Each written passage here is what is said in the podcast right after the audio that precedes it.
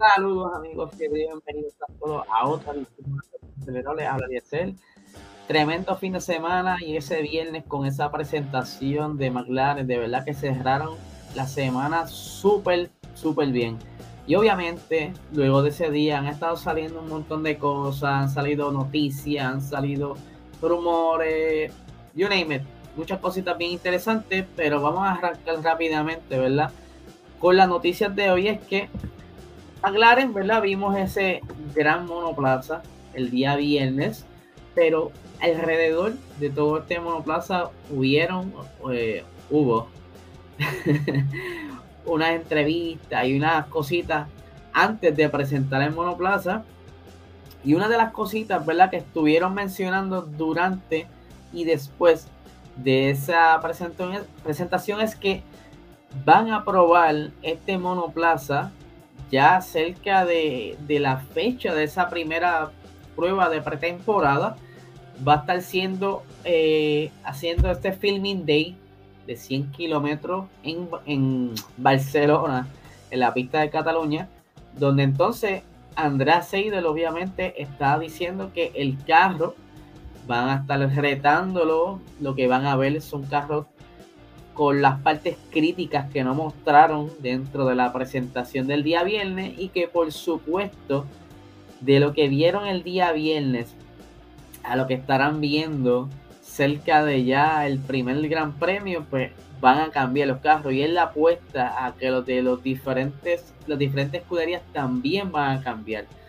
Eh, a medida de que vayan viendo que están trayendo los demás escuderías, que pueden quizás cachar, quizás ver esas ideas que posiblemente los tuvieron sobre la mesa en algún momento dado, en el momento, en la fase de diseño, y pues ya, es cuestión de varios días porque ellos piensan correr, tengo por aquí la fecha,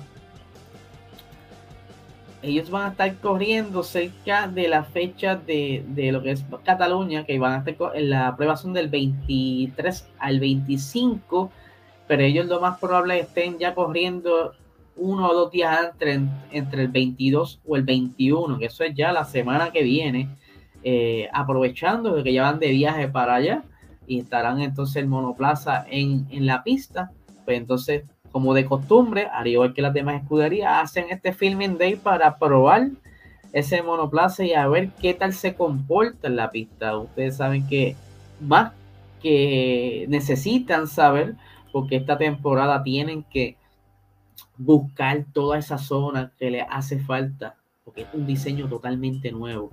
Y no es lo mismo, se lo he dicho muchas veces, tenerlo en papel que probarlo en pista.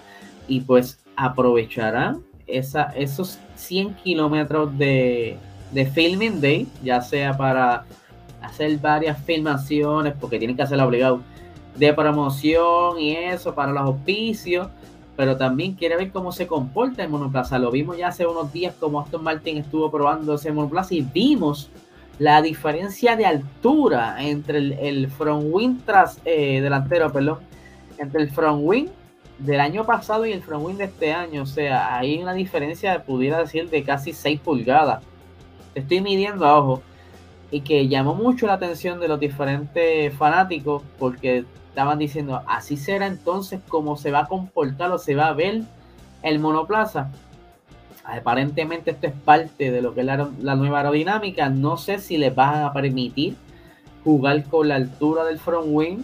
Eh, durante las carreras, dependiendo del setup, si hay algún límite. Pero está bien interesante porque mucha gente dice, wow, se ven bastante feitos, pero ya han habido otros diseños parecidos eh, cerca de la temporada 2009, 2010 para allá abajo, donde obviamente no eran igual a, los que estamos viendo, pero la altura era similar del front wing, cosa que estaremos entonces comparando con lo que esté sucediendo en la pista en los próximos días, ya que los diferentes equipos, a medida que vayan mostrando su livery, lo más probable aprovecharán también para hacer esos filming day y como siempre se estarán presentando clips y fotos en las redes sociales donde estaremos entonces monitoreando todo esto. Pero algo que estuvo bastante curioso con ese, ese anuncio del día viernes, esa, esa gran ceremonia todas las entrevistas y es que Lando Norris, ustedes saben que recientemente él renovó otro contrato, porque ya eh, tenía un contrato firmado desde agosto, más o menos, y recientemente confirmaron un contrato que estará haciendo hasta el 2025, pero hay algo bien peculiar en este contrato y es que no hay por dónde salir, o sea, no hay una cláusula de salida. Esto estuvo súper interesante. Por aquí tengo las expresiones del señor Andrea Seidel, que es el director del equipo, que dice, la belleza de este nuevo contrato que hemos firmado está en el hecho de que no hay cláusula por ninguna de las partes. Esto es otro mensaje importante de eh, importante que queríamos dar al equipo, porque demuestra que estamos juntos en esto. También hay una gran confianza por ambas partes, por nuestra parte en el talento que tiene Lando, pero al mismo tiempo Lando confía en que estamos eh, a llegar en los próximos, en lo que vamos a llegar en los próximos cuatro años. Para el que no sepa, ¿verdad? Y el que quizás esté un poco perdido, Lando Norris llegó a McLaren en el 2019. No sé si ustedes se acuerdan de, ese, de esos tiempos cuando Lando llegó, que era básicamente un niño, tenía unos 19 años, cerca de unos 20, y pues en ese entonces era como de lo más, mm, por no decir pequeño en estatura, sino de lo menos edad en la pista. Y pues poco a poco, al principio no se le hizo tan fácil, pero poco a poco fue demostrando que era un buen piloto, aunque con sus altas y sus bajas siguió demostrando que, que tiene destreza. Ya en el 2020 vimos cómo pudo tener su primer podio en la primera carrera de la temporada, aprovechando las diferentes circunstancias que ocurrieron en la pista en ese entonces, ya que habían de por sí eh, arrancado la temporada a mitad de año por esto de la pandemia, se atrasó unos meses y, comenzaron la, la temporada cerca de mayo.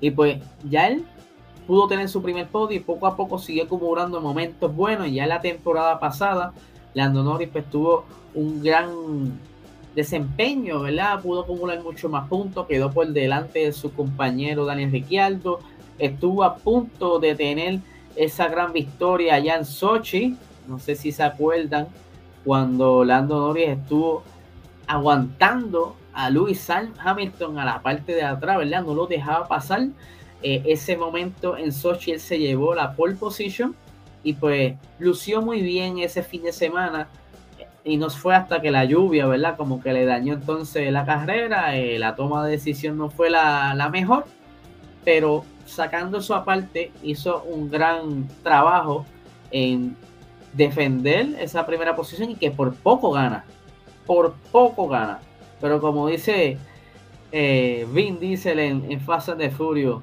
no importa si gana por mucho o por poco, ganar es ganar. Pero eso es un chiste ahí medio raro que tiene. Anyway, la cuestión es que Andrea Seidel nos dice que el contrato de Norris no tiene salida, o sea que va a ser de ambas partes hasta el 2025. Ni Lando se va a quitar, ni McLaren lo va a votar. Así está esto hasta el momento. Vamos a continuar con las expresiones de Andrea Seidel. Dice, lo bonito de este deporte es que pasamos mucho tiempo juntos Así que siempre hay diálogo eh, continuo entre nosotros y Lando. ¿Por qué él está mencionando esto del diálogo? Porque cuando vieron a Lando Norris este año pasado hacer un gran trabajo, un buen desempeño, obviamente que tuvo llamadas de otros equipos. Mira, este, ¿qué es la que hay? Este, ¿Cómo te están tratando por allá? Hubieron conversaciones y ustedes saben muy bien que eh, lo más probable una de esas llamadas puede haber sido de Mercedes, porque tenía ese espacio ahí de botas antes quizás de pinchar a, de fichar al señor Josh Russell. Quién sabe. Pero entonces, como le hemos dicho en otras ocasiones, Zach Brown no va a dejar ir a tal diamante en bruto. Él sabe que tiene potencial y que es un candidato a victoria, es un candidato a campeonato. Obviamente no ahora, pero más adelante cuando el equipo se siga acomodando con esta nueva reglamento y todas esas cositas, saben que tienen un, buen prospecto y que no lo pueden dejar así de fácil. Aquí dice, tenemos muchas conversaciones sobre dónde estamos como equipo, qué planes tenemos. Durante eh, una de estas conversaciones quedó claro que había interés por ambas partes en establecer algo a largo plazo. Se trata de unas conversaciones continuas y al final hemos llegado a un entendimiento común de, un de que un contrato de cuatro años es la mejor manera de alcanzar nuestros objetivos compartidos. Así que eso es una gran manera de comenzar esta nueva era, ya que Lando pues lleva tanto tiempo en la escudería, unos casi tres años, el que entonces sea ese fiel amigo que los acompañe durante este nuevo reto que están trayendo ahora eh, para tratar de levantar a McLaren de donde estaba, que poco a poco lo están haciendo y a ver si logran entonces coronarse como campeones en un futuro cercano, quizás eh, luchar por esa corona. Esto está súper, súper interesante. Pero continuando acá, ¿verdad? Vamos a hablar eh, otro poquito más sobre McLaren. Es que durante la, la entrevista que se estuvieron haciendo en, luego de, de, la presentación, ¿verdad? Como todo, llega la, la, la, prensa y entre las preguntas que obviamente iban a traer, les preguntaron a ambos pilotos sobre la situación de lo ocurrido en Abu Dhabi. ¿Qué opinan sobre lo que pasó con Michael Massey? Y obviamente comenzaron primero entrevistando a Daniel Ricciardo y Daniel Ricciardo dice lo siguiente.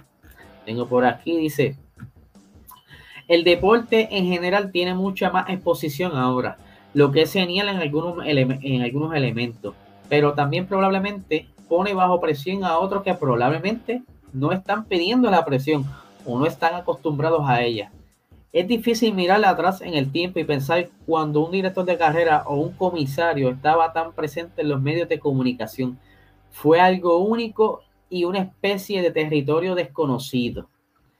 Al que no se acuerde, Daniel Ricciardo se está refiriendo a, lo ocurrido en, allá en Abu Dhabi, cuando entonces Lewis Hamilton y Max Verstappen se estaban peleando por ese campeonato y pues hubieron unas decisiones medias turbias en, durante eh, ese safety car que todavía está en discusión, está en una investigación a lo entendida a ver qué es lo que sucede con, con estas decisiones que se tomaron en ese entonces. Ya obviamente no está Michael Massey, no va a estar.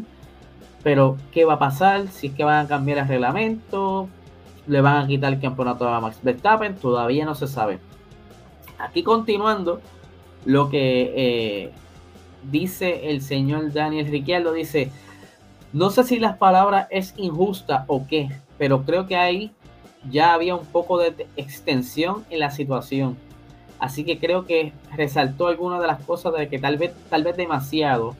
Y luego puso más presión en la siguiente, en la siguiente situación ya se sentía un poco intenso y siento que todo el mundo probablemente debería dar un paso atrás. Todos tenemos roles asignados y lo que sea. Eh, y es como que esa persona está ahí por una razón. Esa persona está ahí, déjala lo que tiene que hacer. O sea, si lo podemos interpretar, Daniel Riquierdo estaría diciendo, a lo que yo entiendo, que dejen trabajar al comisario eh, en este caso al director de carrera, y que tome las decisiones que él mejor entienda y que con calma, ¿verdad? Que lo traten con calma.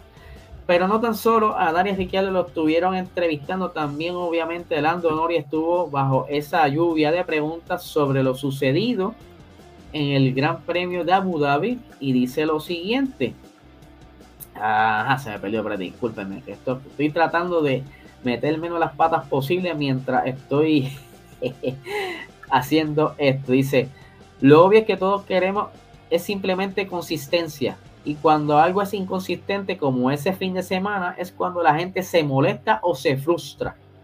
Solo queremos que esa consistencia eh, no es, ok, no es cometer errores como piloto. Y por supuesto, es fácil que la gente se dé cuenta y vea esas cosas. Y lo mismo ocurre con ellos. No es fácil y es humano y es de humano cometer errores. Apoyo a Michael y creo que muchas otras cosas que hizo fueron geniales en la temporada, pasada o en las últimas temporadas que hemos trabajado con él. Se trata de limar esas pequeñas cosas que pueden tener un gran impacto, por supuesto. que no es algo que, que no es algo que queramos. La Fórmula 1 necesita mantener una filosofía muy alta y el éxito y, es, eh, el éxito y así sucesivamente. Todavía es algo de lo que se está hablando y las cosas están en curso y cambiando, así que pronto lo veremos. Ahí tienen, ¿verdad? Las expresiones del señor Landonori acerca de lo que ocurrió en el Gran Premio de Abu Dhabi, que todavía se sigue hablando y los periodistas siguen sacándole punta a esto. Eh, yo creo que ya mismito como que va a ser un tema incómodo para los pilotos porque quizás no quieren ser parte de la opinión, quizás quieren esperar a que tomen la decisión la FIA y que, ¿verdad? Porque no quieren quizás tomar bandos, pero obviamente la consistencia, lo que dice Lando Norris es cierto, tienen que tener consistencia en la toma de decisiones, no que hoy beneficien a uno y mañana beneficien a otro, que sea todo en base a las reglas y que las reglas no tengan ningún tipo de, turbulencia o laguna o cosas raras que pudieran quizás malinterpretarse. Así que vamos a ver qué pasa. Y antes de despedirme, durante este fin de semana se liquearon unas fotos de lo que, lo que va a ser entonces el nuevo Alpha Tauri eh, aquí, como pueden ver, lo que están en YouTube, se puede apreciar quizá la parte frontal del monoplaza, aunque pudiera ser, ¿verdad? Algún monoplaza de estos viejos que estuvieron utilizando eh, de prueba, que hace poco estuvieron en, Italia probando por los monoplazas viejos. Es difícil ¿verdad? apreciar porque está parcialmente eh, ensamblado, pero se ve una livery nueva, así que pudiera hacer que este sea entonces el monoplaza del 2022. El día de hoy estará saliendo ese monoplaza. Vamos a comparar entonces con lo que vimos en esta foto y a ver qué tal genial se ve. Así que nada, gente. Vamos a ver qué trae esta gente hoy y que nada, que tengan una excelente semana.